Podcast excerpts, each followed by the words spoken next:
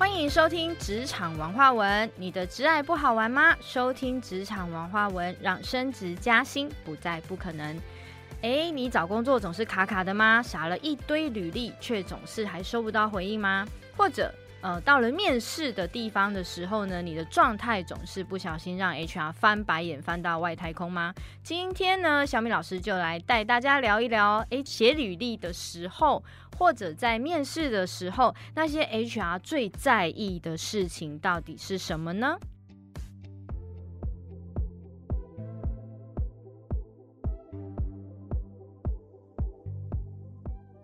欢迎回到我们的职场王花文。我们今天呢，就是要来聊聊，在面试或者收到履历的时候，HR 最想看到什么或听到什么呢？那从事呢那个 HR 的工作已经十几年了，那我们很常要看一些履历呀，或者是常常做一些 interview 的部分。那我呢，今天呢就想跟大家来分享一下，这是我们常常 HR 聚会的时候都在讨论一些，哇，这个履历怎么可以写的这么烂呐？或者在面试的时候一些。很让我们很无言的一个状态，这样子哈。比如说，在面试的时候，我就自己曾经面试过一个。那我们通常在面试的时候会问一个问题，就是哎，请问你为什么会想要来我们公司面试啊？好，那这个呢，求职者呢，他竟然就是我假设我们是 A 公司好了哈，那那个求职者竟然说，因为你们 B 公司的产品非常的好，我很喜欢，所以想要来你们公司面试。哇，我当时那个白眼真的要翻到外太空去了。我们明明就是 A 公司啊，很显然的。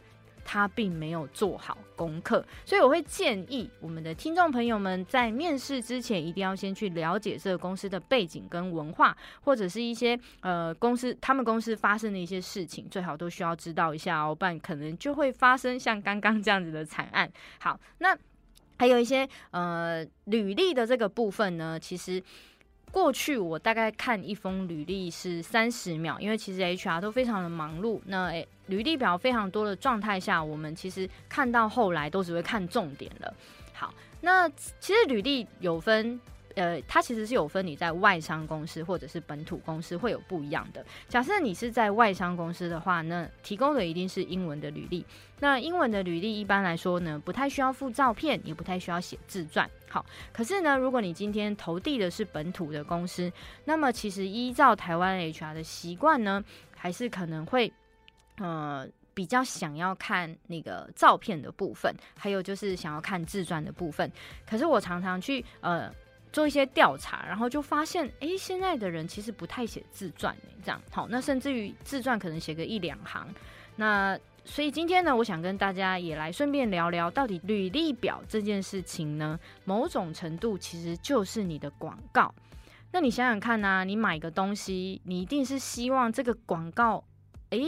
里面有你想要的东西，你才会想要去买它嘛。看到这个广告，刚好是你有需求的部分，你才会想要去买它。那这就很像我们到卖场里面去买，假设买吹风机好了，我们可能考量的是这个吹风机的品牌，或者是价格，或者它的功能性。假设我们今天呢，把自己放到市场当中。老实说，HR 是看不到你的品牌的，除非你本身是一个网红，或者有本身就有个人品牌。好，那也看不到你的价格，因为价格是要用谈的。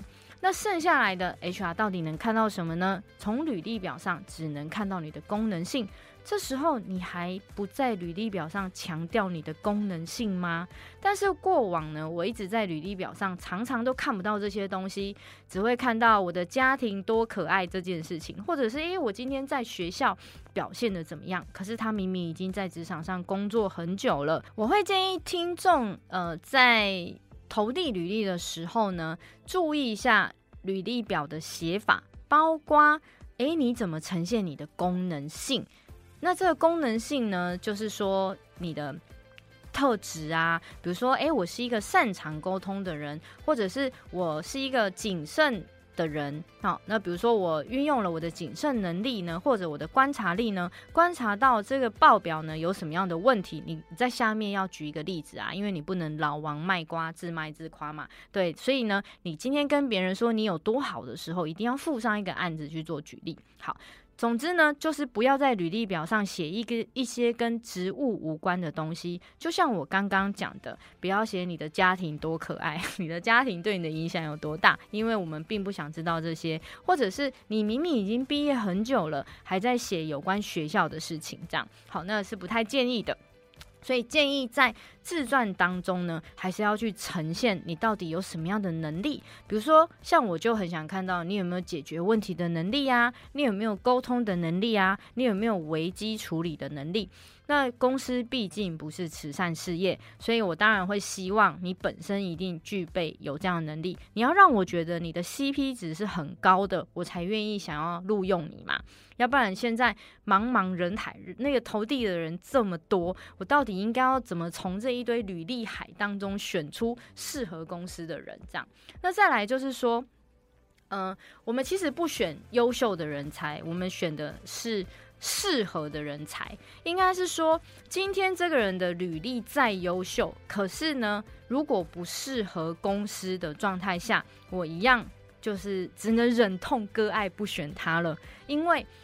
他进来呢，可能也蛮容易就想要离职的。比如说，我举个例子哦，假设呢，今天呢，他是一个呃非常活泼，然后擅长沟通的人，然后反应什么的也都非常的好。可是今天我的公司呢，其实规模也没这么大，然后呢，但是我我可能诶只需要一些做行政的人，我这样就有一点大材小用，就会感觉是那种嗯，你也知道啊，那个小庙容不了大佛嘛，所以。就算他进来了，他很可能也很容易就走掉了。好，或者是这个人的特质本身是相对保守的。状态下，好，即便他的履历非常的优秀，可是我的产业是需要那种比较活泼的人，那么我可能也不会考虑用他。所以我也呃想要呼吁一下我们的听众朋友呢，如果你今天没有被录取呢，请你也不要太伤心，因为也不是你不好，而是你可能刚好比较不适合，就是这家公司的文化跟属性，或者是这个职务本身的内容，就只是这样子而已哈。所以大家还不要因为这样而否定自己。所以为什么？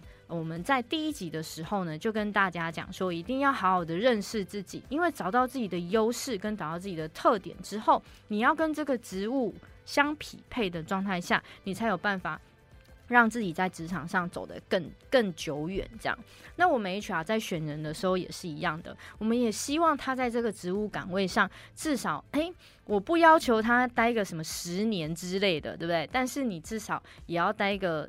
呃，一一个比较稳定的一个时期，那顺便就跟听众朋友们分享一件事好了。很多人都会问我说：“老师啊，我到底应该是要多久呢？换个工作比较好啊？”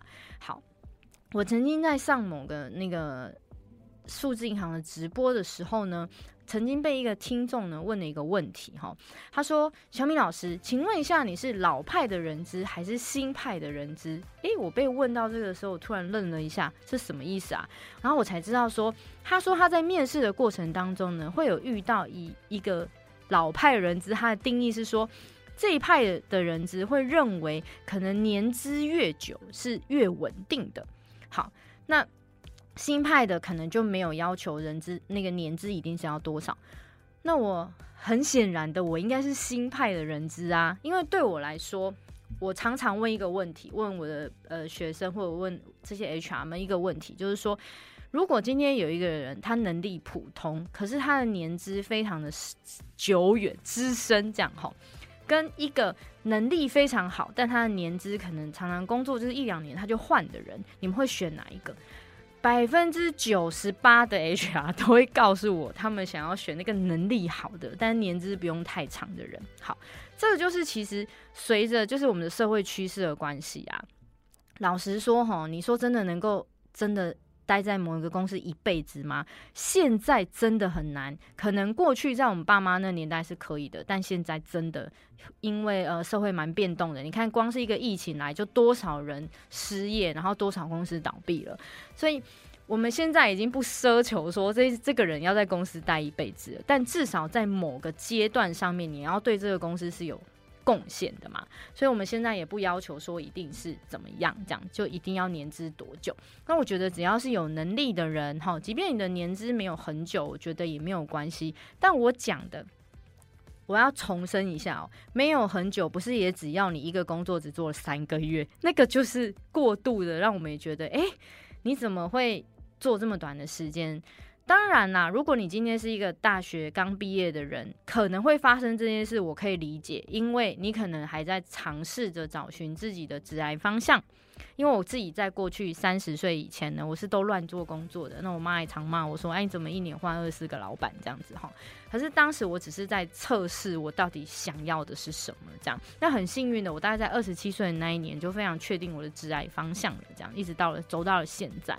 那但是并不是很多人都像我这么幸运的，所以必须要再找寻一下。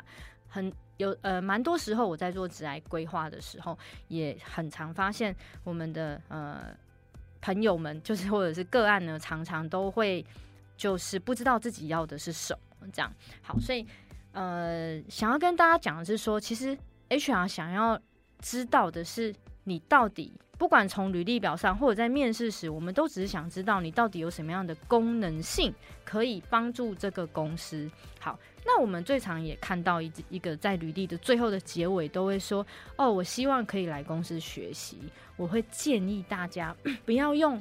呃，到公司学习这个字眼，而是应该换个方向跟角度，反过来说，我到底能提供什么样的专业或服务给公司，然后为公司带来更大的利益，可能这样子会好一点。这样，以上就是我们今天的议题，HR 到底想听什么？那大家都可以反复收听一下。感谢大家收听《职场玩花文》，你的职还不好玩吗？听我们的节目。让升职加薪不再不可能。我是小米老师，我们下集再见，拜拜。